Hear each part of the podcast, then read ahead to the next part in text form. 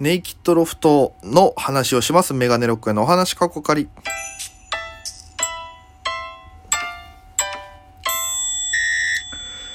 ぽいぽいメガネロックへです。よろしくお願いします。この番組は僕が毎日配信でお届けしている番組です。アプリでお聞きの方は番組をクリップ、それ以外の方もハートニコちゃんネギタップで応援よろしくお願いいたします。ということで、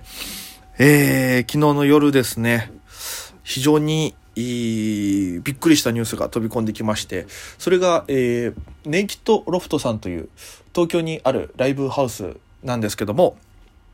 そちらが、えー、年内で移転のため、現場所での営業を終了されるというものでございまして、で、まあ、すごくね、あの、僕自身はびっくりしたんですよ。で、なぜかっていうと、あまりにも急でして、あのーなんか、すごく、うなんか前触れとかもなく急にだったんでね、それが一番ちょっと衝撃でして、びっくりしたんですけど、で、まあその僕、ネイキッドロフトの思い出というのがやっぱすごくありまして、まあこのライブで、ラジオでもね、ちょっと以前話したんですけども、あの、ちょっとまたね、あの、話したいなと思うんですけど、えー、まあ沖縄から出てきて、それが10月ぐらいだったかな。で、えー、11月半ばぐらいかな、それぐらいに急に、あのーいろいろね、近所回ってて、で、そのご利益があるとされてるパワースポットっていう場所をネットで見つけたんでね、そこの神社に行って、で、そこの神社が、えー竜の柱があって、左が竜が天に昇る、右が竜が降りてくるところで、で、この左の竜が登ってるところの石を、あの、石の柱を石、石柱を触りながら、えーお願い事をすると、それが天に届くっていうのがあって、で、そこにこう、東京で、えーライブできますように、みたいな、こう、お仕事いただけますようにってお願いをしたら、えーすぐ、その夜ぐらいから久しぶりに、久しぶりとか初めてでしたね。あの、そのネイキッドロフトの大柳さんというお世話になってる方から連絡がありまして、で、大家さん東京に来てるんですよね、つって。よろしければネイキッドロフトでイベントをやってみませんか？っていうのが書かれてたんです。で、あの、もう、な、え？ってなって、で、確かに Facebook とかに東京来ましたって書いてたけど、大柳さんとは一回だけ沖縄の時に、あの、アウトプットの上津さんっていう、えーお世話になってる方がいまして、沖縄時代。で、その方が、えーと一緒にラジオやってて、上津さんと一緒にラジオやってた時に、一回だけ沖縄、小柳さん来られてた時に挨拶したぐらいで、ほぼほぼ面識なかったんですよ。でもどうですかって言っていただいたんで、じゃあやりますっていうので、えーオールナイトのイベントをさせていただいて、それがトークライブなんですけども、おメガネロッコへのスケロクボリューム1、教えて東京編ということで、オールナイトで、えー丸ごと言うと、今、タランティンの近所エキストラとイマジン、バイソンさん、パーマ大佐さんに出てもらったっていう、あの、ライブでして、すごく楽しかったんですよ。で、うん、なんかこう、やっとその瞬間に東京でスタート切れたかなって感じがしたんですね。で、その、お柳さん的にも僕が東京出てきて、で、この、その、上津さんがね、東京時代そのネイキッドロフトとかでライブをされてて、あの、主催してるとか、もともとこのスタッフだったんですよ。ネイキッドロフトの初代のスタッフでして。で、そこの上津さんがこう、初めて、こう、スタートを切った場所で、大家さんも始めてみませんかっていう、すごいかっこいい粋なお誘いの仕方をしていただきまして、で、現実、それが、えー実現したという、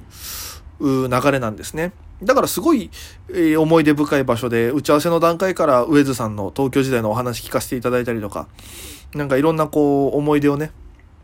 巡り巡らせていただいて。で、そのライブの前には、あの、ネイキッドロフトの周年のイベントも行かせていただいて、そこでいろんな方とお話しさせていただいたりとかっていう、なんか、東京って本当にすごく刺激のある街だなっていうのを、そのイベントで感じさせていただいたりとかして、で、そっから間空いてコロナの時期に2回目どうですかっていうので、えースケロックボリューム2、えー、ドキ生配信の編っていうのをさせていただいたんですね。で、それも、お柳さんから連絡いただいて、無観客有料配信っていう、やったことない、えー試みでして。で、どうなるかわからなかったんですけど、うん、それも1週間後だったんですね。でも、えー何枚かチケット買っていただいて、えー見ていただいた方もいまして、本当に感謝しかないんですけど、そこでバイソンの井上さんと、えー、沖縄からリモートで、キャンひろゆきさん、放送作家のキャンさんを呼んで、えー、東京時代の話とかいろんなことを聞いて、コロナの時期だからこそ、やっぱり今後僕たちがどう生きていくか、芸人としてどうやっていくかっていうのをいろいろ聞けたんで、なんか、すごくターニングポイントに近いものだったんですね。なんそう、自分が今後芸人としてどう歩んでいきたいかとか、やっぱどういう人が売れるのかとかっていう、なんか、ためになる話もそうですし、芸人という生き方を見つめ直す、いい機会だったんですね。すごく単純に楽しいライブになればいいなと思ってたんですけど、まさかそういういろんな話が聞けると思ってなかったんで、すごい深い話ができて。あの、もっと頑張らなきゃなっていう気合も入りました。